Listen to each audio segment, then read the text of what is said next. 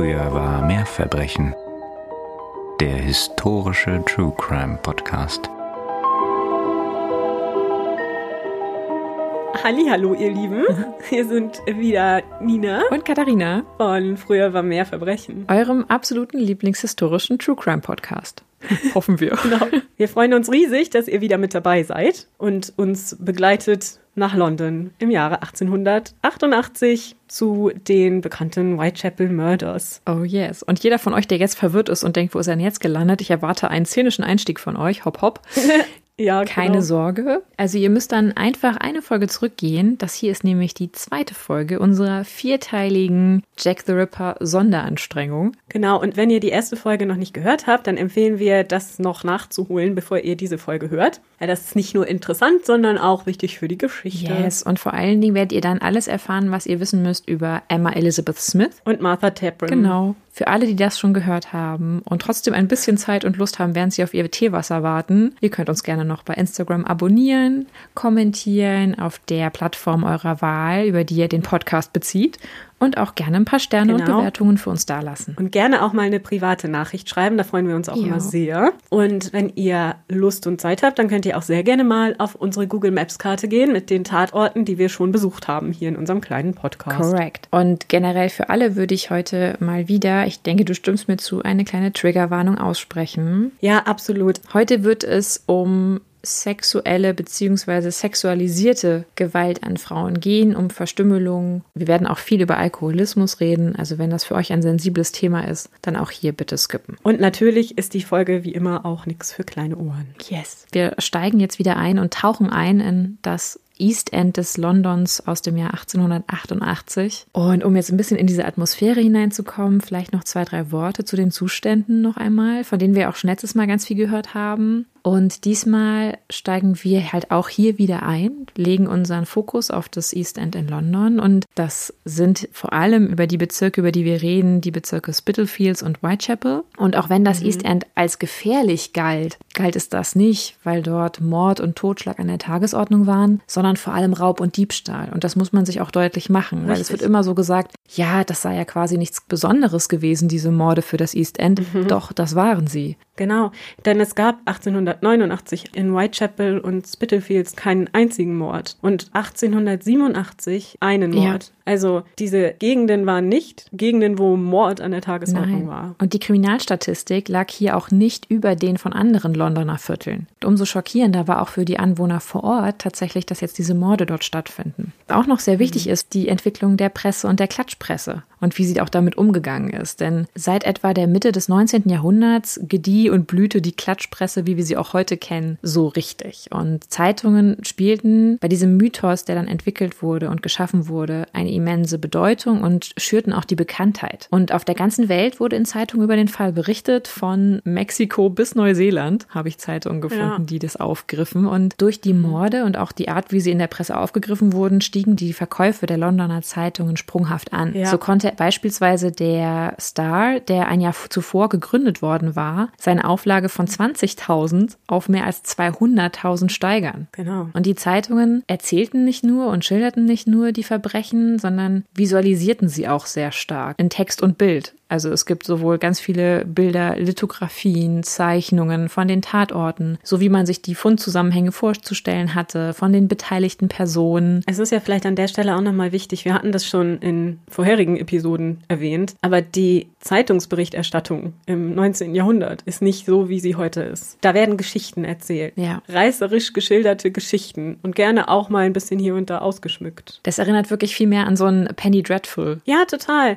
Und Ja. das hat man bewusst gemacht, denn so ein Mord und Totschlag verkauft sich gut. Das war auch mit ein Grund, warum genau dieser Fall so beliebt war bei den Zeitungen, weil er so viel Raum für Spekulationen Ja. bot. Denn man wusste relativ wenig, außer die erschütternden Mordumstände und konnte umso mehr spekulieren. Man konnte Angst und auch die Angst der Menschen im East End damit sehr stark schüren und das war dann in einer Korrelation tatsächlich mit der steigenden Auflage. Ja. Zudem passten die Verbrechen für die Menschen, die die Zeitungen dann im Mayfair lasen oder in Westminster, die Verbrechen passten zu ihren Vorurteilen, die sie über das East End hatten. Ja, Und deswegen komplett. lasen auch die Leute dort diese Geschichten sehr, sehr gerne. Das fiel auch zusammen mit der steigenden Alphabetisierung der Menschen im 19. Jahrhundert. Es konnten über 70 Prozent der Männer lesen und fast genauso viele Frauen und Kinder lernten lesen standardmäßig in der Schule. Das heißt, dass so Zeitungen jetzt auch an die Arbeiterklasse verkauft werden konnten. Ja, und die Haltung der Zeitungen, die richtete sich stark nach der jeweiligen Leserschaft, das ist ja verständlich. Mhm. Zum Beispiel berichtete der Daily Chronicle oder auch die Times eher von außen und mit eher einem panischen Blick über das ausgestoßene London, dieses Outcast London im East Also dann, End. das ist, okay. hm. Genau, während die ansässigen Zeitungen, wie zum Beispiel der, äh, der East London Observer, eher sympathisch bzw. zugewandt mit Mitgefühl für die Opfer berichtete. Ja. Und dann Zeitungen wie die Illustrated Police News, die fingen genau das auf, was du gerade geschildert hast, nämlich, dass sie das sehr stark visualisierten mit großen Bilderstrecken. Das war wirklich mehr wie so eine Art Comicstrip, Ja. wo du das nochmal nacherleben konntest, was natürlich besonders gut für die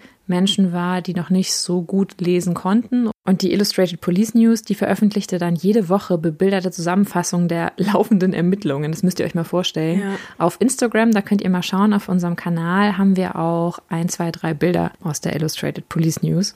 Von der Leserschaft und Zugehörigkeit der Zeitungen wurde natürlich auch immer die politische Analyse und Interpretation der Morde beeinflusst. Nachdem ja erstmal und auch lange Zeit, beziehungsweise komplett niemals ein Täter wirklich gefasst wurde, wandte sich die Aufmerksamkeit der Zeitungen gegen Ende 1888 langsam der Polizei und ihrer Arbeit zu. Ja. Und radikale Zeitungen und auch liberale Zeitungen beschuldigten nun den Innenminister und den Commissioner der Untätigkeit. Und zum Beispiel die Pall Mall Gazette beklagte wiederum die Schuld der Gesellschaft an den Morden. Ja, genau. Und Zeitungen, die mit den Tories sympathisierten, verteidigten hingegen die Polizei und das Innenministerium und forderten hingegen eine größere Polizeipräsenz im East End. Ja, und die Wahrheit, die Tatsachen liegen wahrscheinlich irgendwo dazwischen. Genau. Und was aber schockierend ist, dass eigentlich alle Zeitungen sich in einer Sache ziemlich einig waren. Und zwar, dass die Frauen einen Anteil an der Schuld trugen. Ja. Und an der Verantwortung. Im Spiegel der damaligen Zeit, Aber es ist schon schockierend, weil sie so taten, als wenn man sich für Prostitution entscheidet, dann muss man auch das Risiko damit in Kauf nehmen, automatisch in einer dunklen Ecke ermordet zu werden. ja, Moment. Und also in ja, erster Linie, wenn man sich mal dafür entscheidet, arm zu sein. Ja. Ach Mann, hätten die sich mal anders entschieden. Ja, genau. Also, oder hätten sie mal nicht so eine schlechte Moral gehabt, dann wären sie nicht Ja. arm gewesen. Ja. Alle anderen Zuschreibungen zu diesen Opfern haben ja wieder was mit diesem Bild zu tun. Genau. Und wie wir schon letzt, in der letzten Folge erklärt haben, lag es einfach daran, dass wirklich diese Überzeugung war, dass arme Menschen nun mal automatisch amoralisch sind. Genau. Wir werden nun auch sehen, wie sich das auch auf die weiteren Ermittlungen bzw. ihre Verarbeitung in der Presse auswirkte und kommen zur nächsten Frau in unserer Geschichte, nämlich Mary Ann Nichols. Diesmal begeben wir uns in das Whitechapel des 31. Augusts 1888. Das war fünf Tage nach dem 43. Geburtstag von Mary Ann Nichols, die man auch Polly nannte. Also Polly war gerade 43 geworden und wie so oft war sie an diesem 31. August 1888 ohne Obdach und ohne jegliches Geld auf der Straße von Whitechapel unterwegs. Polly war gut aufgewachsen in einer Familie, die wohl auch sehr liebevoll miteinander umgegangen ist. Von all den Berichten, die wir so haben, standen sich die Familienmitglieder wohl sehr nah und heiratete dann als junge Frau auch einen Druckergesellen namens William Nichols. Der hatte eigentlich so ein ganz gutes Standing, denn er hatte einen angesehenen Job und kam ganz gut zurecht. Und deswegen gehörten die Nichols zu der Klasse der sogenannten Deserving Poor, also Arme, die halt dann doch nicht ganz so moralisch verkommen waren und die es auch verdient hatten, dass man sie unterstützt. Und deswegen wurde es ihnen erlaubt, in ein Peabody Building zu ziehen. Diese Peabody Buildings kann man vielleicht vergleichen mit einem sozialen Wohnungsbauprojekt.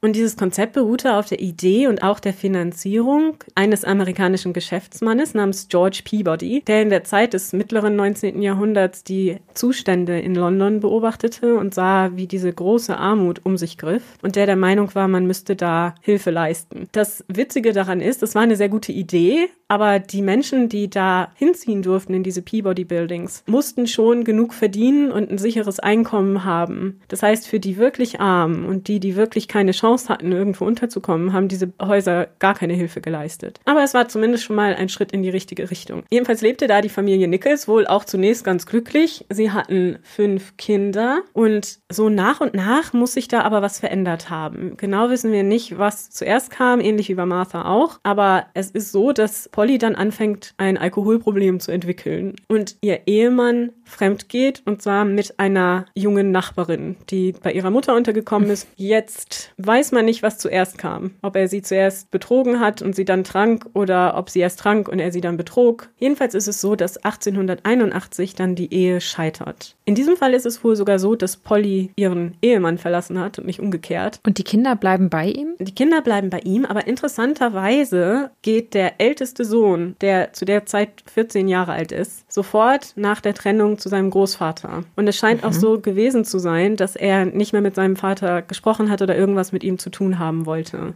Jedenfalls verlässt Polly ihren Mann und tut sich dann wohl mit einem anderen Mann zusammen. Wir haben keine genauen Aussagen, auch da wieder. Es war einfach besser und leichter für Menschen zurechtzukommen, wenn sie mit einem Partner zusammen waren. Genau, das weiß man aber nicht über die Zeit und ich will da jetzt auch nicht allzu sehr spekulieren, aber jedenfalls passiert genau das Gleiche wie schon bei Martha und zwar mhm. wirft ihr Ehemann ihr Prostitution vor, aufgrund dieser Tatsache, dass sie mit einem anderen Mann zusammenlebt. Und was kann man ihm vorwerfen aufgrund der Tatsache, dass er mit einer anderen Frau Sex hat?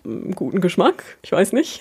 Jedenfalls ja, ist super. es wohl so, also rein logisch betrachtet, er hatte ja die Kinder zu versorgen und er hatte jetzt auch noch die andere Frau, die jetzt auch von ihm schwanger ist und ein Kind bekommt. Erinnert uns wieder ein bisschen an Herrn Wainwright. Jedenfalls will yes. er wahrscheinlich nicht mehr aufkommen für Polly und streicht ihr deswegen den Unterhalt eben mit dem Argument, dass sie sich prostituieren würde, wozu es aber keine Belege gibt. Jedenfalls bringt diese Tatsache, dass er ihr den Unterhalt streicht, Polly dann 1882 ins Armenhaus. Mhm. Die Armenhauskultur zu der damaligen Zeit ist tatsächlich auch nochmal einen ganz kurzen Exkurs wert. Bleibt bei mir.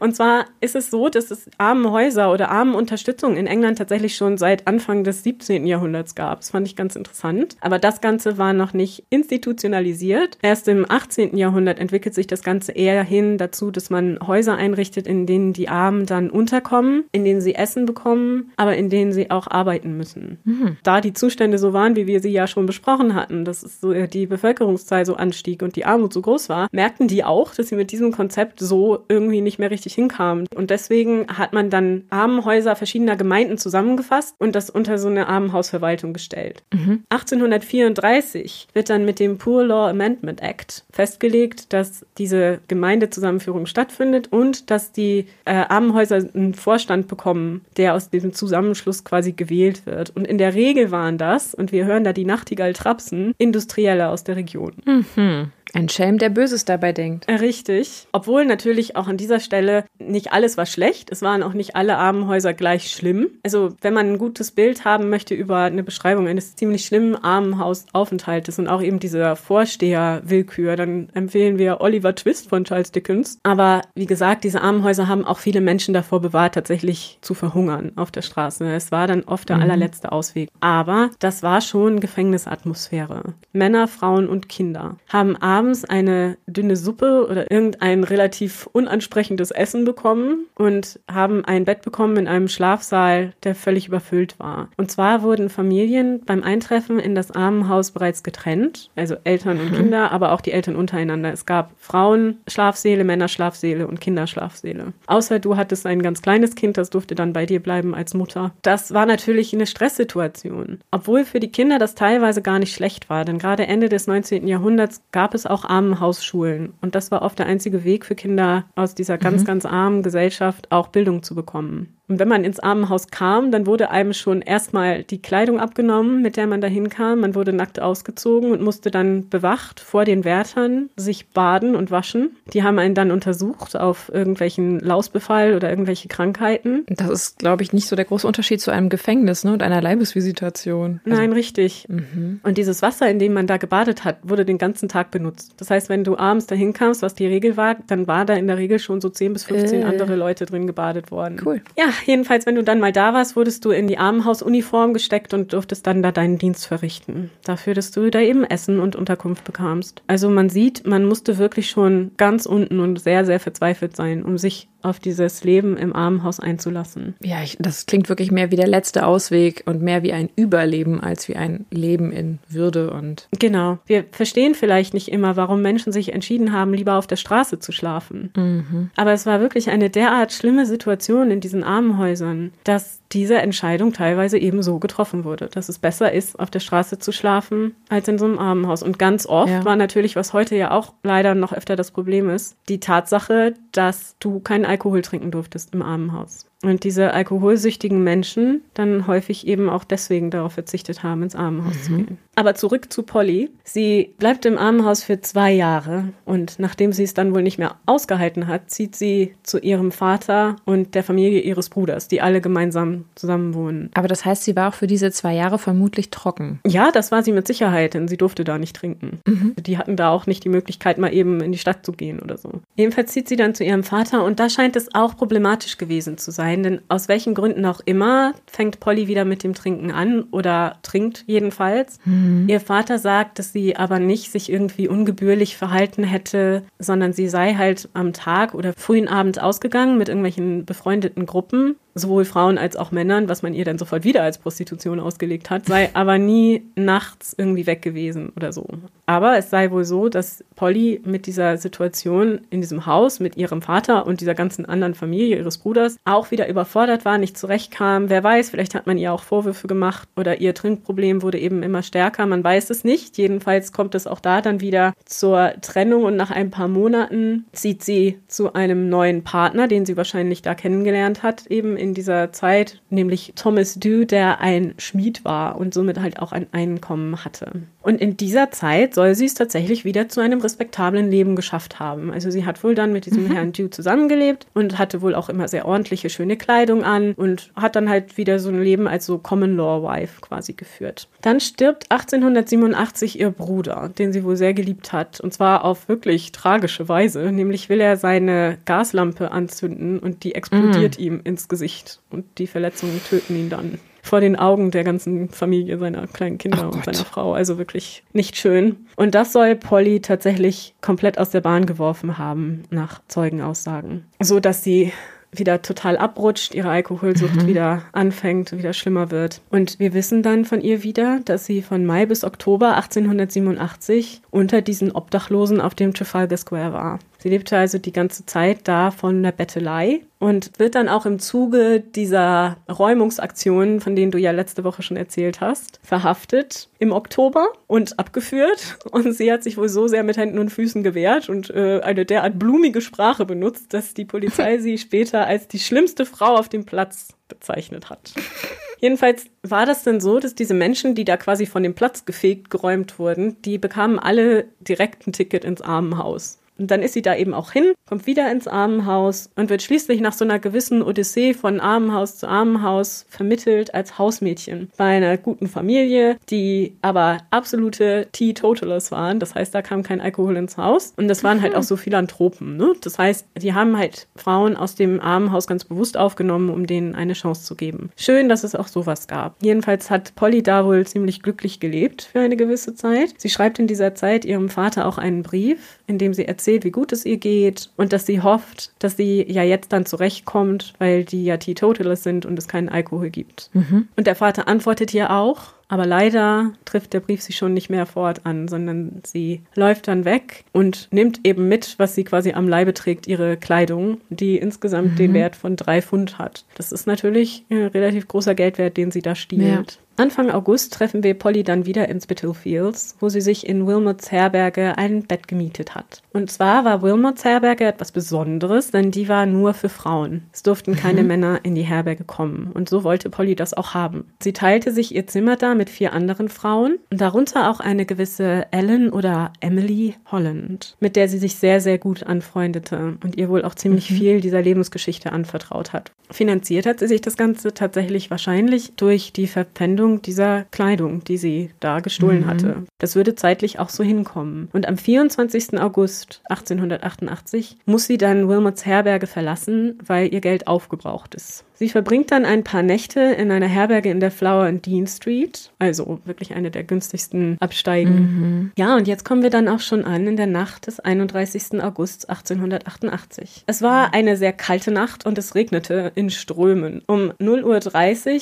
am ganz, ganz frühen Morgen des 31. Augusts kommt Polly wieder zu Wilmots Herberge, also dieser ersten Herberge, in der sie die lange Zeit verbracht hat, mhm. und versucht da ein Bett für die Nacht zu bekommen, wird aber abgewiesen, weil weil sie nicht genug Geld bei sich hat. Und sie soll dann gesagt haben, egal, ich werde mein Geld bald haben, schau, was ich jetzt für eine schöne Haube habe. Und mit diesen Worten mhm. soll sie den Ort verlassen haben und eben in die Straßen hinausgegangen sein. Um halb drei Uhr nachts trifft sie dann ihre Freundin Miss Holland und sie ist zu dem Zeitpunkt so betrunken, dass sie kaum noch stehen kann und sich mhm. an der Wand mhm. festhalten muss. Sie sieht wirklich schlecht aus und sie weigert sich dann, Ellens Angebot zu folgen und mit ihr zu Wilmots zurückzugehen. Und da sich das Bett mit ihrer Freundin zu teilen. Mhm. Sie sagt dann auch zu ihr, dass sie ihr Geld für die Nacht in Wilmots dreimal gehabt habe und es wieder vertrunken hätte. Ihre Freundin ist also sehr besorgt, aber Polly möchte keine Hilfe und verabschiedet sich dann mit den Worten von ihrer Freundin, ich werde bald zurück sein. Mhm. Sie geht dann die Whitechapel Road nach Osten hinunter und das ist das letzte Mal, dass man sie lebend gesehen hat. Etwa eine Stunde später um 3.20 Uhr verlässt mhm. Charles Andrew Cross sein Zuhause in der Dufton Street der macht sich auf dem Weg zur Arbeit. Etwas später, also kurz danach, macht sich auch Robert Paul aus äh, seiner Wohnung in der Foster Street wiederum auch auf den Weg zur Arbeit. Und beide Männer gehen durch die sogenannte Bucks Row. Mhm. Jetzt wird's interessant, weil gegen Viertel vor vier Uhr morgens biegt Charles Cross als erster in die Bucks Row ein. Und er mhm. bemerkt in der Nähe der Stelle, die dort gegen Ende der Straße sind, etwas auf dem Boden. Das sieht für ihn erstmal aus wie ein großes Bündel Stoffe, Leinen oder oder so. Und er überquert die Straße und schaut sich das mal genauer an. Und beim Näherkommen sieht er, dass es sich um einen Körper handelt, und zwar den Körper einer mhm. Frau. So, und dann schaut er sich diesen Körper etwas genauer an und hört dann einen Mann, der sich ihm nähert, aus der Richtung, aus der er auch gekommen ist. Das ist nämlich Robert Paul. Und beide Männer untersuchen den Körper. Also untersuchen, ich will es jetzt nicht übertreiben, die haben sie jetzt nicht hier wirklich medizinisch untersucht, aber zum Beispiel Cross fühlte halt an den Händen, die kalt waren, ob die Frau noch lebte. Paul mhm. sagt später, er hätte noch Atem Atem vernommen. Es ist auch so, dass die Frau so liegt, dass ihr Rock nach oben gestülpt ist. Und die beiden klappen diesen Rock quasi zurück um sie zu bedecken und gingen weiter auch in Richtung Arbeit und haben sich verabredet, dass wenn sie auf den nächsten Polizisten treffen, ihm Bescheid sagen, dass da eine Frau liegt, die mindestens betrunken, vermutlich sogar tot ist. Das war deren mhm. Plan. Hier muss man noch mal kurz einen kleinen Exkurs einfügen. Es gibt viele Menschen, die davon ausgehen, dass einer von beiden, meistens wird das tatsächlich Charles Cross zugeschrieben, eventuell sogar der Täter gewesen sein könnte, weil er nun mal mhm. relativ lang und als Erste bei der Leiche stand. Mhm. Und es ein bisschen komisch ist, das werden wir gleich auch noch hören, weil es gab einige Polizisten, die in regelmäßigen Abständen über diese und um diese Straße herum kamen und es wirklich nur ein relativ kleines Zeitfenster gibt, in dem man dort diesen Mord, wie wir hören werden, vollführt haben könnte. Ja. Die Bucks Row ist eine sehr, sehr gerade Straße, die durchgehend ist. Und vielleicht müssen wir hier nochmal was dazu sagen, was Dunkelheit in der Zeit in England und in London bedeutet hat. So, wir vertun uns da nämlich sehr schnell. Ja, also zum einen ist es so, dass im East End ohnehin nicht viele Straßenlaternen vorhanden waren. Zum anderen ist es so, dass eine Straßenlaterne im 19. Jahrhundert, also eine Gaslaterne, nicht mit heutigen Straßenlaternen zu vergleichen ist. Also ich hatte dir das ja schon mal erzählt, in dem Museum, in dem ich gearbeitet habe, mhm. hatten wir auch Gasstraßenlaternen him. Als Ausstellungsstücke und wenn du die anmachst abends oder nachts, dann ist das so ein bisschen, als hättest du vielleicht drei Kerzen an. Also du mhm. siehst wirklich nicht viel von der Umgebung. Und das ist alles so ein flackerndes, schummeriges Licht wie Kerzenlicht. Das ist jetzt nicht ausgeleuchtet. Das ist ein sehr charmantes Licht, aber nicht besonders hell. Das ist vielleicht wichtig auch für die nächsten Fälle, über die wir reden. Da geht es oft auch darum, was hat jemand wann schon sehen können, weil die Morde ja, eigentlich allesamt nachts stattfanden. Und in der Bucks Row wohnten 1888 in den Häusern auf der einen Seite im Vergleich zu den umliegenden Straßen schon für Whitechapel eher besser verdienendere Menschen. Also jetzt nicht ja, reich. Wir hatten ja schon in Folge 7 davon gehört, dass nicht alles in Whitechapel bettelarm war. Ne? Genau. Neben den Wohnhäusern gab es auch Häuser, wo es Betriebe gab, wie zum Beispiel Warenhäuser. Eine Straße weiter gab es mhm. einen Pferdeschlachter. Also da war auch um die Uhrzeit jetzt nicht viel Betrieb. Das muss man sich auch klar machen. Der war eher auf der Whitechapel Road, die ganz in der Nähe war. Mhm. Um Viertel nach drei, also eine halbe Stunde bevor Cross und Paul die Leiche entdecken, war auch PC John Thane, seine Nummer war 69J. Das ist jetzt interessant, weil J ist halt Wie wir schon gehört haben, H ist ja für Whitechapel, J ist für Spitalfields, also die J Division. Er war am Eingang der Bucks Row auf seiner Route vorbeigekommen und hat nichts bemerkt. Und Sergeant Kirby, der auch ungefähr zeitgleich durch die Bucks Row gegangen ist, hat auch nichts festgestellt. Also können wir ungefähr den Tatzeitpunkt zwischen Viertel nach drei und Viertel vor vier eingrenzen. Ja. Dann ist es so, die beiden Jungs sind jetzt auf dem Weg und versuchen, den nächsten Polizisten zu finden, um ihm das zu melden. Währenddessen biegt PC John Neal scheinbar äußerst knapp nach den beiden Herren in die Bucks Row ein. Und er bemerkt etwas, das gegen die Tore der Stelle an dieser Ecke gelehnt ist. Er geht näher und er leuchtet in die Augen einer Frau, einer toten Frau, denn die Augen sind glasig. Und sie lag auf dem Rücken mit derangierter Kleidung. Ihr Kopf schaute Richtung Brady Street. Ihre Arme sind auf der Seite und ihre rechte Hand berührte wohl das Tor dieser Stallungen, vor denen sie gefunden wurde. Und nah bei ihrer linken Hand lag die schwarze Haube, auf die sie so stolz gewesen war. Und Blut sickerte aus einer Wunde aus ihrem Hals. Das bemerkt John Neal auch. Er fühlt an ihrem Arm, der wohl noch relativ warm war, aber trotzdem ist offensichtlich, dass die Frau tot ist. Gleichzeitig treffen nun Charles Andrew Cross und Robert Paul PC Jonas Meisen, der die 56H hat, also wie der Whitechapel H Division war. Und sie berichten ihm von der Frau am Boden. Meisen soll wohl den, zu den beiden gesagt haben, alright, und selber dann in Richtung Bucks Row gegangen sein. Okay. Um 3.47 Uhr, also auch relativ zeitgleich an dem, was wir jetzt gerade gehört haben, geht PC Thane auf seiner Route am Eingang der Bucks Row vorbei und sieht PC Neal, der da steht und nach ihm brüllt, weil er halt immer noch bei der Leiche von Polly Nichols steht und signalisiert ihm mit seiner Lampe, dass er herkommen soll und PC Thane geht dann dahin und wird gebeten, doch bitte einen Doktor zu holen. Das macht er dann auch. Gleichzeitig trifft dann nun PC Meisen in der Bucks Row ein, trifft auch auf PC Neal und der schickt ihn wieder weg, diesmal um einen Kranken- bzw. Leichentransport zu holen. Also irgendetwas, womit sie dann die Leiche wegtransportieren können. PC Neal ist jetzt gerade alleine, fängt aber schon mal so ein bisschen an, sich den Tatort anzugucken und auch mit einigen Nachbarn zu reden, kann aber keine größeren Spuren finden und auch jetzt nicht viel aus den Nachbarn herausbekommen.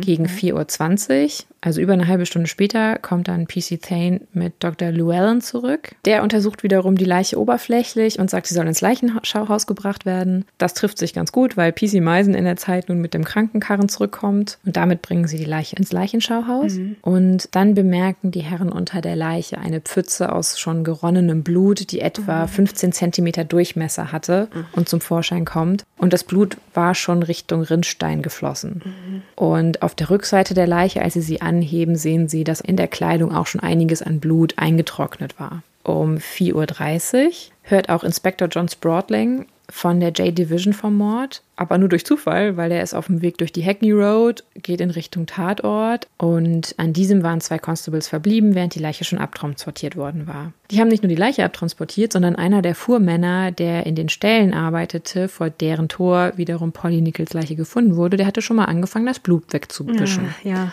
Ich meine, man muss sich vorstellen, das ist jetzt, die ist noch nicht mal zwei Stunden tot und die fangen hier schon an sauber zu machen, anstatt vielleicht nochmal sich zu überlegen, was man an Spuren finden könnte. Aber gut. Ja. In jedem Fall gehen dann auch alle anderen Verbliebenen Richtung Leichenschauhaus und dort finden sie dann auch die Leiche noch im Hof, in dem Karren, weil man muss jetzt noch warten, dass jemand mit dem Schlüssel zum Leichenschauhaus oh kommt. Das läuft also alles so ein bisschen Kraut und Rüben, habe ich das Gefühl. Diese Schlüssel werden dann auch endlich gebracht. Und um 6.30 Uhr beginnen zwei Arbeiter im Leichenschauhaus damit, die Leiche auszuziehen und zu waschen. Und das, obwohl ihnen vorher gesagt worden war, das doch bitte zu unterlassen und die Leiche nicht anzufassen. Und um 10 Uhr morgens dann vollzieht Dr. Llewellyn und einer seiner Assistenten dann eine komplette Autopsie. Auf der rechten Seite ihres Gesichtes also man weiß später, dass es Polly Nichols ist. Sie ist noch nicht identifiziert, aber wir nennen sie jetzt schon beim Namen. Auf der rechten Seite des Gesichtes von Polly kann man einen Bluterguss feststellen, der entweder von einer Faust oder durch Daumen- oder Fingerdruck entstanden ist. Auch an weiteren Stellen an Gesicht und Hals gibt es Blutergüsse und Druckstellen, die scheinbar alle zur gleichen Zeit entstanden waren. In der Kehle gibt es zwei Schnitte. Beide Schnitte sind so tief, dass sie bis zu den Wirbeln hindurchreichen. Sonst gibt es keine weiteren Wunden am Rest des Körpers, erst wieder am Unterleib. Und vielleicht noch zu den Blutergüssen im Gesicht und am Hals. Dr. Llewellyn geht davon aus, dass sie entstanden sein können, als der Täter Polly im Gesicht griff, um ihren Hals quasi freizulegen und ihr damit die Kehle durchzuschneiden. Ach. Etwa sieben Zentimeter von der linken Körperseite entfernt gibt es am Unterleib eine tiefe gezackte Wunde, mhm. die komplett auch durch das gesamte Gewebe reicht. Es gibt noch mehrere Einschnitte über den gesamten Bauch hinweg. Auf der rechten Seite drei bis vier Schnitte, die nach unten zeigen. Und alle Wunden wurden mit einem scharfen Messer zugeführt. Llewellyn sagt, er geht davon aus, dass es ein Linkshänder war, der sie zugeführt hat. Aber inwieweit oder wie gut man das feststellen konnte, ist natürlich fraglich. Ja. Mhm. Nach Llewellyns Meinung brauchte der Täter zum Zufügen dieser Wunden etwa vier bis fünf Minuten. Mhm. Wenn man sich überlegt, wir haben etwa eine halbe Stunde, wo diese Tat vollzogen werden sein kann, wenn nicht einer der PCs der Täter ist ja. oder Cross oder Paul, ja. dann ist das ausreichend Zeit im Zweifelsfall, mhm. um sich auch vom Tatort zu entfernen. Llewellyn geht auch davon aus, dass sie das Werk einer Person mit anatomischen Kenntnissen sind, da gezielt mhm. lebenswichtige Bereiche attackiert worden waren. Ja, aber die Verstümmelungen sind ja nach dem Tod eingetreten, oder? Genau, genau, genau. Man geht davon aus, dass die Reihenfolge so ist, wie jetzt auch die Reihenfolge der Wunden von mir erzählt wurde, nämlich, dass ihr erst mhm. die Kehle durchgeschnitten wurde und dann die Verstümmelungen am Unterleib vollzogen wurden. Mhm. Dr. Llewellyn nahm zudem an, dass sie von vorne angegriffen wurde und wie gesagt, ihr dann mit einer Hand das Gesicht weggedrückt wurde und die Kehle durchgeschnitten. Bei der Waffe schätzt er, dass es sich um ein kürzeres Schustermesser gehandelt hat. Ach, spannend, okay. Mhm. Während der Autopsie durchsucht die Polizei die Umgebung des Tatortes weiter, auf der Suche nach einem Messer oder mhm. anderen Hinweisen. Ja. Gegen Mittag kommt Inspektor Spratling dann zurück ins Leichenschauhaus und sieht Pollys braune und graue Kleidung, die auf einem Haufen im Hof liegt. Mhm. Und in zwei der Kleidungsstücken befinden sich Etiketten des Lambeth Workhouses. Ja, nicht erstaunlich. Genau. Später wird man auch versuchen, darüber dann die Leiche zu identifizieren. Mhm. Ja. Ein Journalist des Star darf die Leiche gegen 11.30 Uhr sehen und er schreibt ah. später dann, Her whole outfit was that of a person in poor circumstances. Mhm. The brutality of the murder is beyond conception and beyond description. Mhm. Hat er vermutlich recht mit. Absolut. Das ist weder vorstellbar ja. noch beschreiblich. Aber es ist schon interessant, dass sie nun Journalisten zu der Leiche vorgelassen haben. Und es ist total auffällig, wie dieser Journalist vom Star dann, wie mitleidig er den Anblick von der schwarzen ärmlichen Haube beschreibt. Mhm. Ich finde es so widerlich von oben herab. Ja. Also in den Taschen der Klamotten fand man zudem noch einen Kamm und ein Stück Spiegel. Und die Aufseherin des Arbeitshauses, also dieses Lambeth mhm. Workhouses, die später zur Identifizierung dann gerufen wird, erkennt sie aber nicht. Und dann müssen noch andere, also es kommen noch andere zur Identifizierung. Es gibt auch Leute, die sich so melden. Und erst um 7.30 Uhr abends kann die Leiche als Mary Ann Nichols identifiziert werden. Mhm. Noch an diesem ursprünglichen Freitag entspinnen sich verschiedene Theorien. Ursprünglich war wohl die Polizei davon ausgegangen, dass sowohl die Tat an Martha Tabram als auch an Polly Nichols von Gangmitgliedern vollführt worden mhm, war, ja. die Geld von Whitechapel-Prostituierten abziehen wollten. Mhm.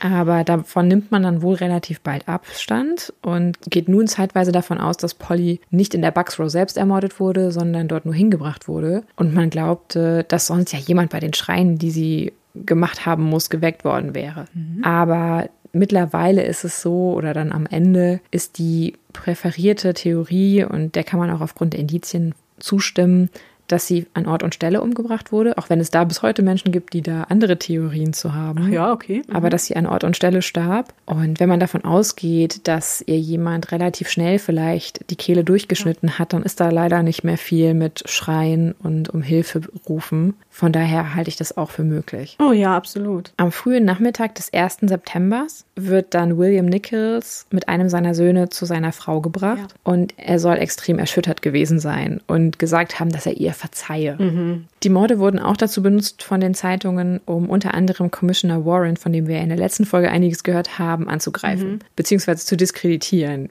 Ihm wurde jetzt mittlerweile wirklich vollkommene Untätigkeit zugesprochen. Ja, richtig. Und Charles Warren glaubte aber, dass die Hauptaufgabe der Polizei nicht daran bestünde, Verbrechen aufzuklären, sondern sie zu verhindern. Mhm. Darüber kann man ja auch streiten. In jedem Fall zeigt das auch einiges an Gewicht, was er auf manche Sachen legte und auf manche nun mal weniger. Ja, unbedingt. Nachmittags eröffnet dann Coroner Winnie Baxter die Untersuchung und der war gerade frisch aus dem Urlaub zurück. Hier jetzt vielleicht noch mal ein bisschen was zu den Zuständigkeiten. Aufgrund der Lage der Leiche war ja nun mal schon die J-Division und nicht die H-Division zuständig für die Untersuchungen. Was vielleicht aber ganz wichtig ist, ist, dass es hier einige Führungskräfte gab, die manchmal ausgetauscht wurden oder die nicht da waren. Also zum Beispiel am 1. September trat Dr. Robert Anderson die Stelle als Assistant Commissioner an. Das war nun mal jetzt der Tag, an dem quasi oder der Tag, nachdem Mary Ann Nichols ermordet wurde. Der musste aber relativ bald wieder England verlassen, weil ihm ging es irgendwie nicht gut und sein Arzt hat ihm gerad, dazu geraten, ein bisschen Urlaub zu machen. Ja. Das ist ja ganz schön, dass gerade bei so einer Ermittlung er dann erstmal das Land verlässt. Warren selbst war auch in Ferien und andere hatten Herzbeschwerden und mussten da niederliegen. Also das ist ganz interessant. In jedem Fall hatte das Scotland Yard ein großes Problem gerade an verfügbaren Führungspersönlichkeiten. Ja. Ein Journalist schrieb dann auch, seit dem Mord an Harriet Lane von dem wir ja schon in unserer siebten Folge gehört haben. Vor wenigen Jahren habe es in Whitechapel keine solche Aufregung mehr gegeben. Ja. Und es wird nun berichtet, dass auch der Tatort täglich von Hunderten von Menschen besucht worden wäre, die über die Identität des Mörders rätselten. Hunderte weitere kamen auch zum Leichenschauhaus, auch wenn es dort überhaupt nichts zu sehen gab. Ja, ja. Und je mehr Tage halt vergingen, ohne dass ein Täter gefunden wurde, auch jetzt schon, desto größer wurde die Kritik an der Polizei. Der Star berichtet, Whitechapel sei entrüstet über die Uneffizienz der Detectives.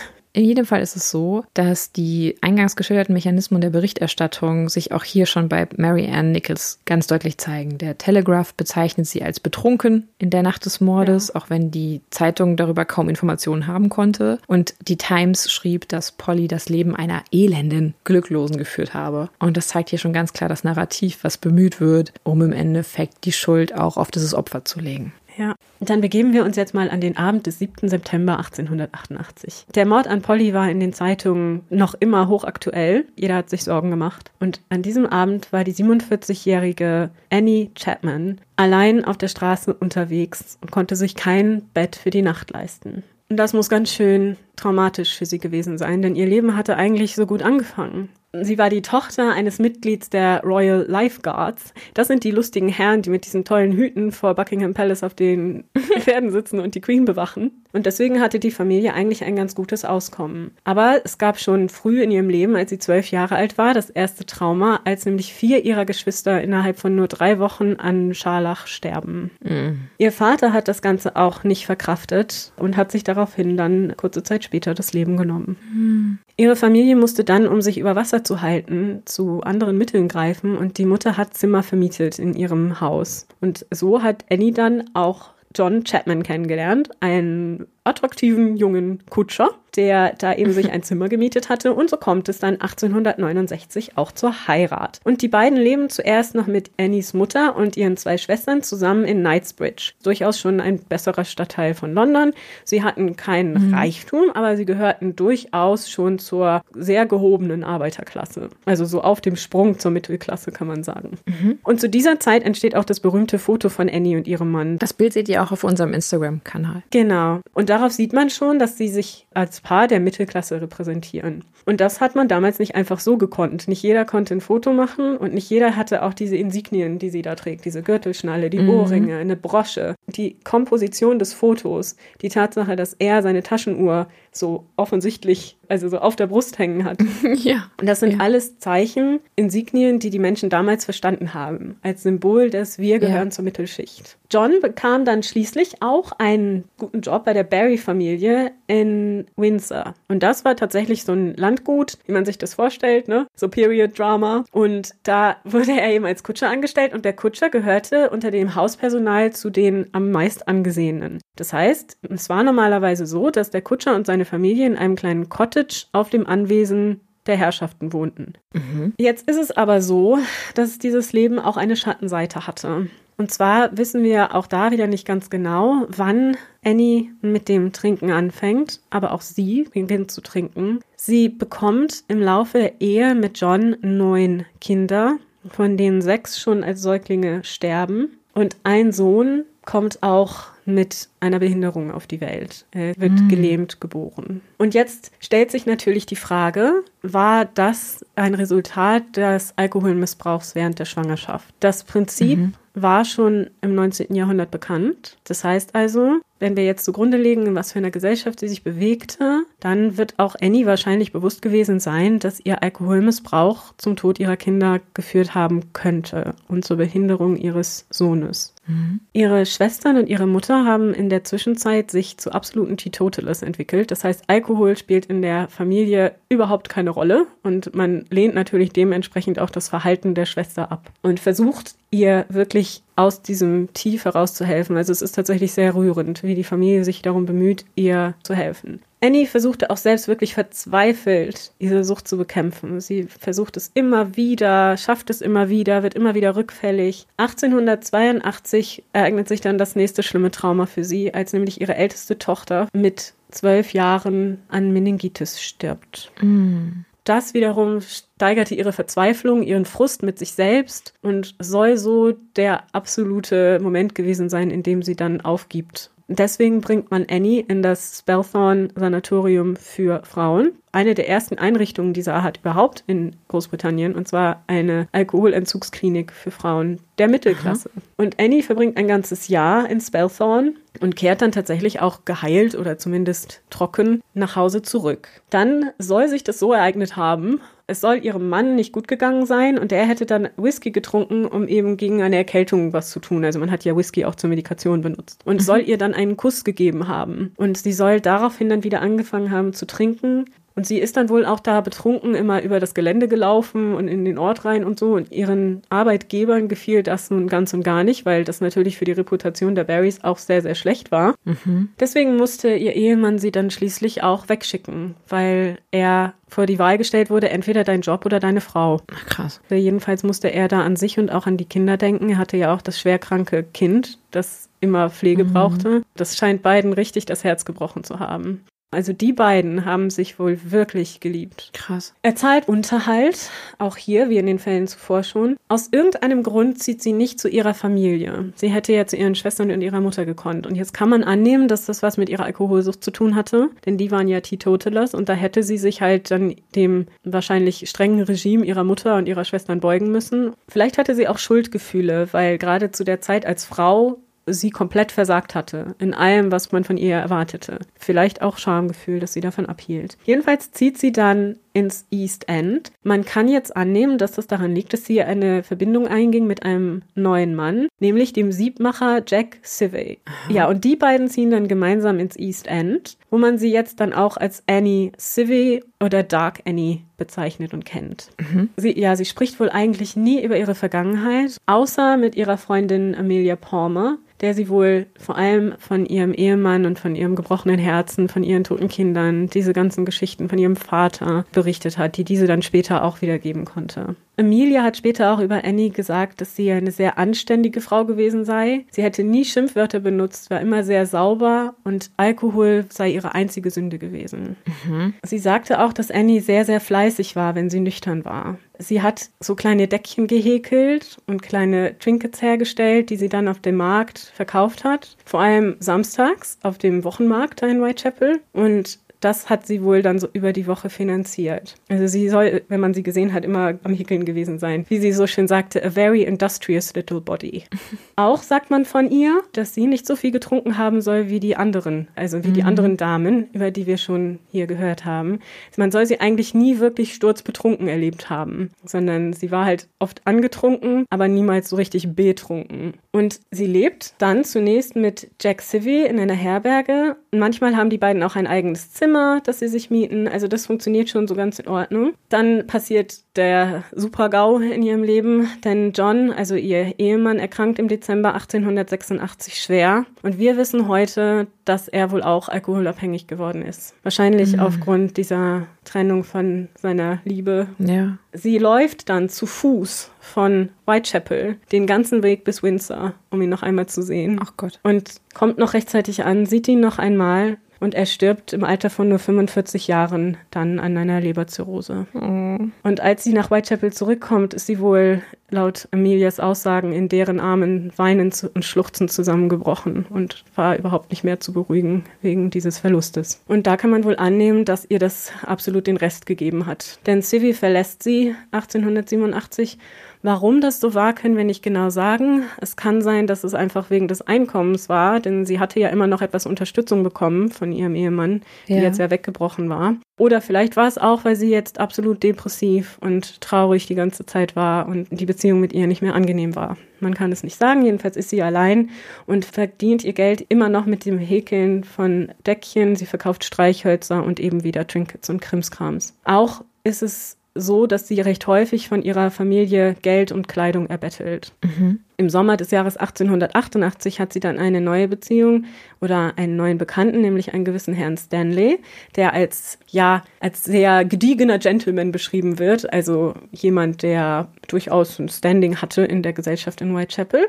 Und die beiden verbringen regulär die Wochenenden zusammen, also von Samstag bis Dienstag kauft er für die beiden zusammen in einer Herberge immer ein Zimmer und bezahlt immer die ganze Zeit mhm. dieses Zimmer, und sie dann das Privatzimmer für sich haben mit einem Doppelbett. Dieser Herr Stanley war wohl sehr eifersüchtig. Er hat nämlich dann gesagt, dass sie niemals mit einem anderen Mann in diese Herberge gehen darf. Also hat den Herbergsleiter quasi darauf angewiesen, dass sie nie einen anderen mitbringen darf als ihn. Mhm. Zu dieser Zeit kaufen sie auch zwei oder drei Ringe aus Messing, die wahrscheinlich auch laut Zeugenaussagen so ein bisschen sie ihre Verbindung symbolisieren sollten. Also ein bisschen vielleicht, wie man so sagte, ja. so Verlobungsringe oder, äh, naja, so Common Law Eheringe. Und sie war wahrscheinlich in dieser Zeit, außer Samstag bis Dienstags, auch häufig obdachlos und hatte keinen Ort, an dem sie schlafen konnte. Denn man konnte oft nicht nachvollziehen, wo sie die Nacht verbrachte. Mhm. Anfang September 88 hat sie dann noch Streit mit einer Eliza Cooper. Entweder geht es dabei um Seife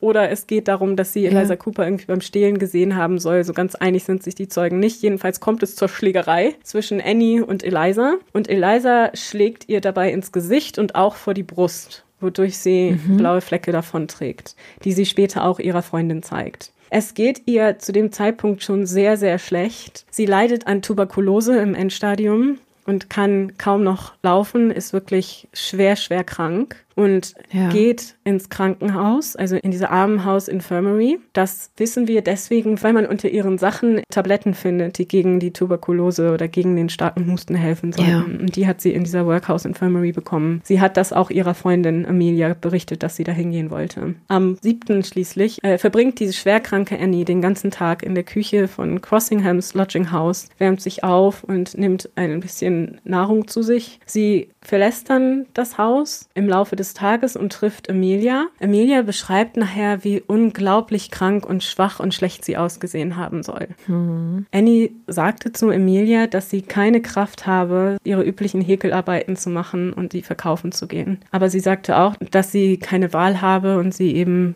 das machen müsste, um sich ein Obdach leisten zu können. Mhm. Etwas später am Tag taucht Annie dann wieder in Crossinghams Lodging House auf und versucht flehentlich den Verwalter davon zu überzeugen, ihr ein Bett auf Kredit zu geben. Das heißt, ihr eine Nacht zu finanzieren und sie würde das Geld dann eben an einem späteren Datum beibringen. Aber der Herbergsvater setzt sie auf die Straße, weil er ihr vorwirft, sie könnte Geld finden für ihren Alkohol, aber nicht für ihr Bett. Daraufhin soll sie zu ihm gesagt haben, halt mein Bett frei, ich bin bald zurück.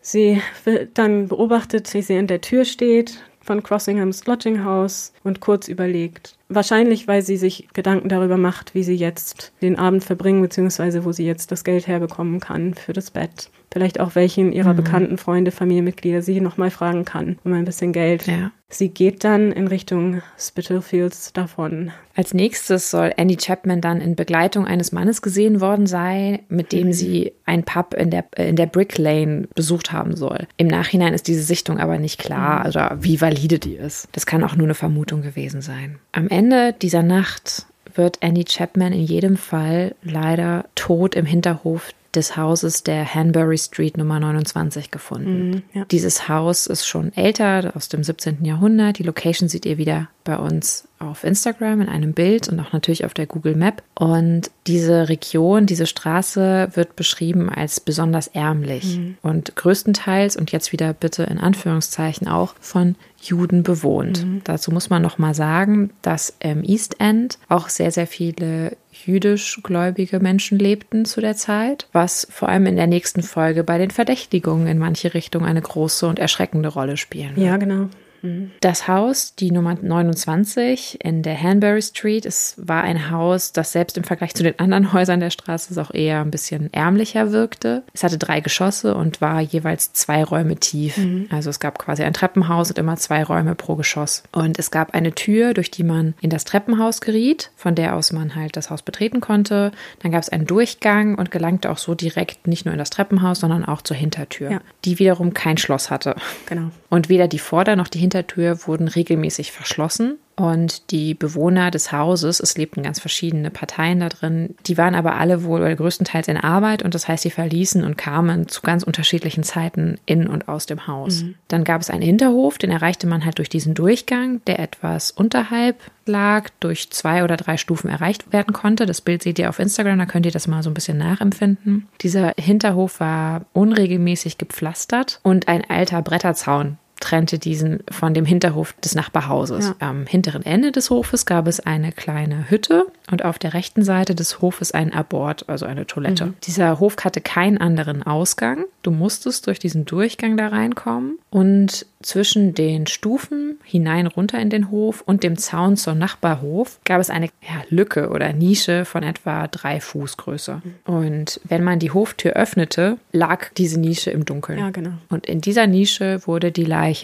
also der Körper von Annie Chapman, dann später mhm. gefunden. Die Vermieterin und Besitzerin des Hauses, Mrs. Richardson, deren Namen will ich doch nicht unterschlagen, ging um 9.30 Uhr, also um halb zehn zu Bett. Sie konnte aber selber nicht gut schlafen und wachte um 3 Uhr nachts nochmal auf, hörte aber nichts Besonderes. Und dann später um 4 Uhr morgens hörte sie, wie ein anderer Bewohner des Hauses das Haus verließ, weil er da immer um die Uhrzeit zur Arbeit ging. Die beiden wünschten sich einen guten Morgen und er verließ das Haus. Dann kommen wir zu 4.40 Uhr an dem Morgen. John Richardson, das war der Sohn von Mrs. Richardson, mhm. ging dann für zwischen 20 und Viertel vor fünf morgens nach unten, um zu sehen, ob dort alles äh, in Ordnung war, weil er hatte dort auch wohl seine ja, Arbeitsstätte, seine kleine Werkstatt. Mhm. Er kontrollierte alles, die Vordertür war zu, also nicht abgeschlossen, aber zu. Und er, er geht einmal durch die Vordertür durch zur hinteren Tür, die auch geschlossen war, aber ist nicht abgeschlossen. Er ging dann nicht in den Hof, aber stellt sich oben auf die Treppenstufen. Dadurch, dass es Viertel vor fünf war, sagt man später, es hätte wohl schon leicht gedämmert. Ja, macht Sinn. In jedem Fall behauptet er, hätte alles sehen können. Mhm. Das ist wichtig für später.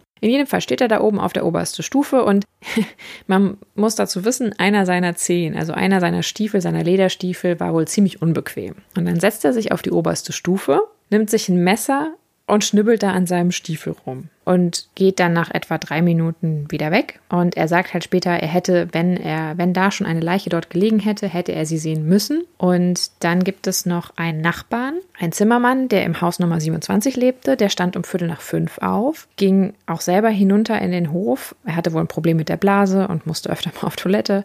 Und als er zurück zu seinem Haus ging, hört er Menschen, die sich unterhielten, als er am Zaun vorbeikam. Er konnte zwar wohl kein Wort verstehen, aber er hörte wohl, dass eine Frau gesagt haben soll, Nein. So, Viertel nach fünf. Er geht zurück ins Haus, kehrt, wie gesagt, weil er mit der Blase so ein bisschen Probleme hat, nach drei bis vier Minuten später wieder zurück in den Hof. Als er das zweite Mal nach draußen kommt, hört er eine Art Sturz oder Fall gegen den Zaun. Er schaut jetzt nicht genau nach, was es da war. Das war ihm irgendwie ziemlich latte und verlässt das Haus vorne, also die Nummer 27, und geht zur Arbeit. Und als er an der Kirche vorbeikommt, sagt er, er hätte gemerkt, dass es halb sechs war. Jetzt gibt es später eine Aussage von Elizabeth Long, die sagt, sie war auf dem Weg zur Arbeit, als sie durch die Hanbury Street kam und hätte um halb sechs an der Hausnummer 29, als sie vorbeikam, einen Mann und eine Frau gesehen, die sich auf dem Gehweg miteinander unterhalten. Und später identifiziert sie die Frau als Annie Chapman oder möchte sie identifizieren als mhm. Annie Chapman. Den Mann hätte sie nicht genau sehen können. Ob das jetzt stimmt, können wir nicht mehr im Nachhinein klären, ob das wirklich Annie war, weil wenn, dann macht vieles eigentlich keinen nee. Sinn. Aber dazu kommen wir gleich. John Davis schließlich, äh, ein Bewohner der Hanbury Street 29, wacht um Viertel vor sechs auf. Er geht nach unten, er will sich auf den Weg zur Arbeit machen und bemerkt, dass die Vordertür offen steht. Das verwundert ihn jetzt nicht, weil das passiert öfter. Wir haben gehört, die bewegen sich öfter mal morgens zur Arbeit und schließen nicht immer ab, beziehungsweise die Tür ziehen sie auch nicht immer zu. Er öffnet dann aber auch die Hintertür und geht hinaus in den Hof. Und dort sieht er dann Annie Chapman in der Nische zwischen den Stufen liegen. Ja. Ihr Kopf liegt Richtung Haus, ihre Kleidung war über das Knie geschoben mhm. und ihr Gesicht ist voller Blut.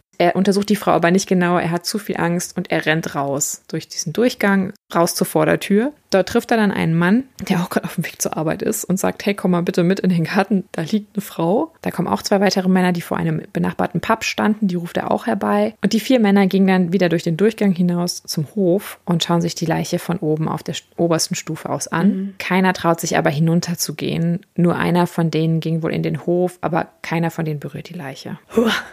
Grausiger Fund. Ja, und einer von den Männern macht sich dann auf der Suche nach dem nächsten Polizisten. Mhm. Der kommt aber nur aufgrund des Schocks wahrscheinlich und des Schreckens bis zum nächsten Pub. Oh nein. Weil er keinen Polizist gefunden hat ja. und geht erstmal in diesen Pub und äh, trinkt einen Schluck Brandy. Ja gut, ich kann es ihm nicht verübeln. Alle Männer, die die Leiche gefunden haben, berichten später, wie erschüttert sie mhm. waren. Und einer besorgt dann wohl auch ein Stück Stoff, um die Leiche abzudecken. Schließlich trifft dann einer auf einen Polizisten vor den Spitalfields Market. Den sagt er dann, hey, wir haben eine tote Frau gefunden, können Sie mal bitte kommen? Und das würde ihn total erinnern an den Fall in der Bucks Row. Aber der Constable sagt, er darf hier nicht weg und er soll doch bitte mal irgendwie in den Markt gehen. Da wären zwei Constables, die können er doch fragen. Okay. Mhm. Das hat wohl damit zu tun, dass die Constables, die ihren Dienst beim Markt haben, haben die strikte Anweisung, die Position nicht zu verlassen. Ah, okay, ja gut. So. Mhm. Der Mann beschwert sich dann aber später auch bei der Polizei deswegen. Also er trifft leider keinen Polizisten an, ist frustriert und geht zurück mhm. zum Haus. Wir haben nun kurz nach 6 Uhr. Nun wird auch Mrs. Richardson, also die Vermieterin, wach hört den Lärm aus dem Durchgang, die aufgebrachten Männer. Sie sieht nach und sieht nun auch, dass jetzt auch Polizisten dort sind und andere Menschen im Durchgang stehen, aber niemand sich in den Hof traut. Währenddessen hatte der, der sie ursprünglich gefunden hatte, Herr Davies, die Commercial Street Police Station erreicht, Aha. hat dort von der Entdeckung der Leiche berichtet mhm. und hat dann auch endlich mal einen Constable dazu bewegen können, Gott. mit ihm mitzukommen. Ja. Und kurz nach 6.10 Uhr scheint es, dass Inspektor Joseph Chandler von der H-Division schon auf dem Weg auch zur Hanbury Street ist. Mhm. Also alles strömt jetzt Richtung Hanbury Street und als Inspektor Chandler dort ankommt, ist es 6.20 Uhr. Es wird nach dem Arzt geschickt, also Dr. George Baxter Phillips, und nach einem Transport für die Leiche und weiterer Unterstützung. Und Chandler lässt schließlich diesen Durchgang auch räumen, weil das wird ihm dann auch zu viel. Dr. Phillips kommt dann gegen 6.30 Uhr am Haus an. Mhm. Annie Chapman liegt auf dem Rücken auf der linken Seite der Stufen, also links von den Stufen. Ihr Kopf liegt etwa 15 Zentimeter von der untersten Stufe entfernt. Ihr linker Arm lag über ihrer linken Brust. Mhm. Ihre Beine waren leicht nach oben gebeugt, also nach oben gezogen, gespreizt. Mhm. Ihre Füße lagen auf dem Boden und die Knie zeigten nach außen. Ihr Gesicht ist geschwollen und nach rechts gedreht, also sie schaut weg vom Zaun. Dadurch, dass das Gesicht geschwollen ist und die Zunge wohl an die Frontzähne drückte, ging der Arzt davon aus, dass sie erstickt wurde oder erstickt ist. Mhm. Und sie sei zudem sehr bleich gewesen. Das liegt aber daran, dass sie auch sehr viel Blut verloren hat. Es gibt Abschürfungen und Kratzer auf der linken Seite des Halses. Auf dem unteren Kiefer, wenige Zentimeter unterhalb des Ohrläppchens, hat sie diese. Und auf der linken Seite gibt es auch deutliche Druckstellen bzw. Prellungen,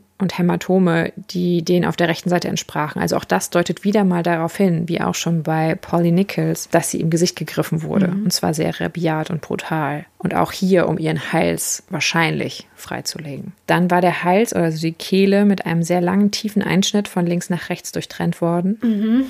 Und das führt dazu, dass dann relativ schnell das gesamte Blut des Körpers oder ein Großteil des Blutes ja, entweicht. Ja. Das führt dazu, dass der Mörder fast blutfrei verstümmeln kann am weiteren mhm. Körper. Der Phillips ist sich fast sicher, dass Annie Chapman den Hof lebend betreten hat und vor Ort getötet wurde. Mhm. Es gibt auch keinen Hinweis auf einen Kampf. Das Einzige, was man findet, ist auf den Brettern des Zaunes in der Nähe von ihrem Kopf gibt es einige Blutschmierereien. Hier geht aber der Arzt davon aus, dass die vom Mörder stammen müssen, weil eigentlich sie so schnell bewusstlos bzw. tot war, dass sie nicht die Möglichkeit gehabt hätte, dahin zu greifen und da mit Blut zu beschmieren. Okay. Genau, also Dr. Phillips geht auch davon aus, dass sie erst erwürgt bzw. gewürgt wurde, dann ihr die Kehle durchgeschnitten wurde und sie somit verstarb. Mhm. Und auch hier ist es so, dass der Schnitt an der Kehle bis zum Rückgrat reicht, also bis zur Wirbelsäule. Der Einschnitt verläuft von links nach rechts in einer Linie parallel zum Winkel des Unterkiefers. Mhm. Und es sieht so aus, das sei versucht worden, den Kopf vom Hals zu trennen. Mhm. Dr. Phillips bemerkt auch ältere blaue Flecke an der Leiche, die wahrscheinlich vom Kampf zwischen Annie und Eliza Cooper mhm. stammen. Und über dem ersten Fingergelenk am Ringfinger gibt es Markierungen von einem oder mehrerer Ringe. Also Markierungen im Sinne von, dass diese Ringe brutal entfernt worden sind, also Abschürfungen und so. Und da ja, wie du schon erzählt hast, die Zeugen auch aussagen, dass sie diese Messingringe getragen hat, mhm. Kann es sein, dass die durch den Mörder entfernt wurden. Ja. Im Bauch von Annie gibt es keinen Hinweis darauf, dass sie viel Alkohol getrunken haben soll. Also Dr. Phillips ist sogar davon überzeugt, dass sie einige Stunden vor ihrem Tod keinen Drink zu sich genommen hat. Nee, genau. In der Autopsie wird auch deutlich, dass sie eher unter- und mangelernährt war. Die inneren Organe zeigen schon ganz klar die Auswirkungen der langjährigen Lungenerkrankung. Also es hat wohl auch schon Auswirkungen mhm. auf das Gehirn ja. gehabt. Ein Teil des Dünndarms und des Magens lagen auf dem Boden über ihrer rechten Schulter, waren oh. jedoch noch quasi nicht vom Körper getrennt worden. Mhm. Zwei weitere Teile der Magenwand lagen in einer Pfütze aus Blut über ihrer linken Schulter. Und aus der Hüfte war der Uterus, der obere Teil der Vagina und etwa zwei Drittel der Blase entfernt worden. Mhm. Und diese Organe wurden auch nicht gefunden. Das heißt, sie müssen wahrscheinlich vom Mörder entfernt worden und mitgenommen worden sein. Die Einschnitte generell waren sehr scharf und waren wohl auch so angesetzt worden. Ich werde das jetzt nicht genauer ausführen, mhm, aber in okay. jedem Fall kann man auch als Laie den Eindruck gewinnen, dass die Person wusste, was sie tat mhm. und dass es sich hier um einen Täter handelt, der anatomische Vorkenntnisse hat. Was auch Dr. Phillips vermutet, auf die Frage, wie lange man für so eine Verstümmelung wohl gebraucht haben. Könnte, antwortet Dr. Phillips auch, dass er selber wahrscheinlich, wenn er grob arbeitet, ohne Störung etwa eine Viertelstunde braucht, um das durchzuführen. Wenn man ordentlich arbeitet, in Anführungszeichen ordentlich, braucht man dafür bis zu einer Stunde. Dr. Phillips geht halt davon aus, dass der Mörder im Besitz von einem Teil des Körpers ist. Ja. Er geht auch davon aus, dass das Messer, was benutzt wurde, um ihr die Kehle durchzuschneiden, das gleiche war, was auch benutzt wurde, um sie zu verstümmeln. Ein sehr scharfes, dünnes Messer mit einer sehr schmalen Schneide, vermutlich 15 bis 20 Zentimeter lang. Er vermutet sowas wie ein Schlachtermesser und er geht davon aus, dass der Tod von Annie Chapman vor 4.30 Uhr eingetreten war. Aber dann hätte halt die Aussage von John Richardson, der die Leiche ja hätte sehen müssen später, weil er gegen 4.30 Uhr im Hof stand und an seinem Stiefel rumfummelte, kein Gewicht. Jetzt kommen wir zu dem Problem. Genau. Ursprünglich, bei der ursprünglichen Befragung, hat der Herr zu der Polizei gesagt, ich habe nur die Tür geöffnet und in den Hof gesehen. Ich bin nicht in den Hof gegangen. Und später, als dann dieser ganze Hype richtig losgeht, mit alle wollen was von ihm wissen und so weiter, da schmückt er diese Geschichte dann aus. Also ja. seine Aussage ist wirklich ein bisschen fraglich, ohne ihm das unterstellen zu wollen, ja, genau. aber es genau. klingt für mich eher wie jemand, um den plötzlich ein Riesenhype entsteht, weil er was gesehen hat oder so und der dann halt das immer mehr ausschmückt, weil es immer interessanter sein soll. Also es ist tatsächlich ja so, dass diese Tür, wenn du sie öffnest, zur Hin also die Hintertür verdeckt quasi die Nische, in der ja, die Leiche gesehen wurde. Theoretisch kann es schon sein, dass so viel von der Tür verdeckt wurde, dass er sie wirklich nicht gesehen richtig. hat, auch wenn er behauptet, er hätte genug sehen können. Wir wissen es halt nicht. Also in jedem Fall ging der Arzt eher davon aus, dass der Tod schon vor 4.30 Uhr stattfand. Genau. Dann wären aber zum Beispiel auch die Aussagen des Nachbarn irrelevant, weil der ja später dort Sachen hörte, was irgendwie dann aber auch nicht mehr sein kann. Ja, aber das ist ja zum Beispiel ja? auch so eine Sache, weil er hat ja später im Verlauf dieser Aussage auch noch gesagt, daraufhin befragt, warum er nicht irgendwas unternommen hätte, dass er da dauernd solche Geräusche hörte, weil die da nebenan ja Dinge gelagert haben und die oft einmal umgefallen sind. Ja. Das heißt, das, was gegen den Zaun fiel, hörte er da oft. Das heißt, es war für ihn ja. gar nichts Außergewöhnliches. Und dieses Nein der Frau kann ja auch von woanders gekommen sein. Also ich habe gelesen, und das ist tatsächlich was, was man sich überlegen sollte. Er war um die, ja, so zwischen 60 und 90 Zentimeter entfernt von dem passierenden Mord, getrennt durch eine Holzpalisade. Ja. Und er hat nichts weiter gehört, kein Kleiderrascheln, kein Atmen. Du bist ja nicht mal einen Meter davon entfernt. Ja, und vor allem muss der Mörder, wie wir ja wissen, mindestens eine Viertelstunde gebraucht haben, um sein Werk dort zu vollziehen und die Verstümmelung zu machen. Da hättest du doch irgendwas vernommen. Also ich kann mir nicht vorstellen, dass du das komplett geräuscharm machst machen kannst. Nein, genau. Er hat auch nicht gesagt, ja. dass das unbedingt im Zusammenhang steht nebenbei. Nee, nee, das stimmt, genau. Aber das hieße halt, dass mindestens drei Aussagen in dem Fall falsch ja. wären. Nämlich die Aussage von Mrs. Long, ja. ne, die sie später gesehen haben möchte, die Aussage von Mr. Richardson, der seinen Stiefel dort präpariert haben möchte, ja. und die Aussage des Nachbarn, der was gehört haben möchte, was darauf klingt, als wäre es nach 5 Uhr ja. dort passiert. Also das haben wir ja tatsächlich in allen dieser Fälle. Hier ist es halt so schön, weil das dieser kleine Raum ist in diesem Hinterhof. Aber in allen der Fälle sind ja. die Frauen ja total oft an Orten gesehen worden, zur gleichen Zeit und auch noch, als sie schon tot waren und ja. so. Man darf auch den Zeugen gar keinen Vorwurf machen. Zum Beispiel ne, die Mrs. Long. Die läuft da morgens diese Straße lang. Es ist noch recht dunkel, es ist halb sechs Uhr morgens und sie sieht da ein paar stehen. Das kann ja durchaus auch sein. Ja. So. Und sie geht da vorbei und erkennt das so genau, ohne dass sie da Aufmerksamkeit drauf legt. Die waren ja nicht befreundet oder so. Sie kannte die, wenn überhaupt, nicht gut. Wie oft passiert einem das, dass man irgendwen sieht, sagen wir beim Einkaufen und denkt, oh ja, das wäre die Cutter. Und in Wahrheit ist, bist du das aber gar nicht, sondern das ja, ist nur jemand, der dir genau. irgendwie ähnlich sieht. Und wenn du hingehst, fällt es dir auf oder so. Und sie hat ja auch gesagt, dass der Mann nur ein wenig a little taller than the victim. Und ja, das stimmt. Annie war nur 1,52 Meter groß. Wenn man jetzt bedenkt, ein little taller würde ich jetzt nicht einen Kopf größer verstehen, dann war der Mann mhm. vielleicht 1,57 oder so. Das ist ohne jemandem zu nahe treten zu wollen, natürlich völlig okay und alles, aber auch keine Durchschnittsgröße jetzt für einen Mann. Das ist wirklich unterdurchschnittlich groß auch schon zur damaligen Zeit. Ja, eben die Frage ist wirklich, war es Annie und hat sie sie richtig erkannt? Kann das nicht auch jeder andere Genau. gewesen sein? Also wir haben hier in jedem Fall, das müsst ihr dann für euch jeweils entscheiden, ob total. ihr hier den Aussagen glauben wollt oder zumindest der Vermutung des Arztes. Nachdem Dr. Phillips die Leiche auch vor Ort untersucht hatte, wird sie dann ins Leichenschauhaus gebracht. Und die Nachricht vom Mord verbreitet sich extrem schnell. Und als die Leiche durch diesen Durchgang getragen wird, hinaus auf die Straße, gab es schon eine Menge von mehreren hundert Menschen, die dort standen und das sich anschauen wollten. Und Inspektor Chandler untersucht dann im Hinterhof und man findet dort ein Stück groben Musselin, einen kleinen Taschenhaarkamm, ein zusammengeknülltes Stück Papier und das zwei Pillen enthielt, Genau, wie- wie du ja schon auch gesagt hast, und ein Stück eines Umschlags, der auf einer Seite den Buchstaben M und das Siegel des sechsten Regiments stehen hatte. Also die gehen an dieser Spur nach. Ich scha- fasse es jetzt kurz, aber die gehen dieser Spur von diesem Briefumschlag nach, kommen aber zu dem Ergebnis, dass man diese Siegel und auch diese Umschläge und das Briefpapier dort kaufen kann. Und deswegen ist es eigentlich keine Spur, die zu einem eindeutigen Hinweis führt. Tatsächlich gibt es eine Aussage aus Crossinghams Lodging House, dass sie den Briefumschlag da mitgenommen hat. Genau, aber die sind halt trotzdem dieser Spur Ja, nachgegangen, was ja. wirklich scheinbar relativ viel Zeit auf sich äh, gezogen hat. Alle, in jedem Fall, egal zu welcher Division sie gehört haben, stimmen überein, dass Annie Chapman von dem Mann ermordet wurde, der auch Mary Ann Nichols, also Polly Nichols, ermordet hatte. Damals nennt man ihn aber noch nicht Jack Nee. the Ripper, sondern den Whitechapel Murderer. Ja, genau. Der Fiend oder Ghoul. Genau. So, und nun ähm, vielleicht nochmal, um ganz kurz Revue passieren zu lassen. Wir haben bisher vier tote Frauen, die eventuell in einem Zusammenhang stehen, die zumindest in der Whitechapel Murder-Akte sind. Ja. Emma Smith, Martha Tabram, Mary Ann Polly Nichols und Annie Chapman. Alle ähnlich alt, also Ende 30, Ende 40. Es gibt Verstümmelungen am Unterleib in irgendeiner Form. Bei mindestens zwei von ihnen kann man ganz klar sagen, dass sie, dass ihnen die Kehle durchgeschnitten wurde. Und jetzt bei Annie fehlen nun auch das erste Mal Eingeweide. Ja. Ob man das jetzt einem Täter zuschreibt oder mehreren, darüber reden wir noch in einer nächsten Folge. Später wurden Polly Nichols und Annie Chapman von diesen vier Frauen zu den ersten Opfern des Rippers, also von Jack the Ripper, gezählt. Jetzt würde uns natürlich interessieren, was meint ihr? Ja, genau. Nehmt diese Frage auf jeden Fall mit in die nächste Folge. Und in der nächsten Folge werdet ihr auch erfahren, was es mit dem Fund einer Lederschürze in der Nähe von Annies Leiche in der Hanbury Street auf sich hat. Genau. Deswegen wieder einschalten. Ja. Und dann freuen wir uns mit euch auf die nächste Folge unserer Jack the Ripper Sonderfolgen. Genau. Bei früher war mehr Verbrechen. Eurem historischen True Crime Podcast.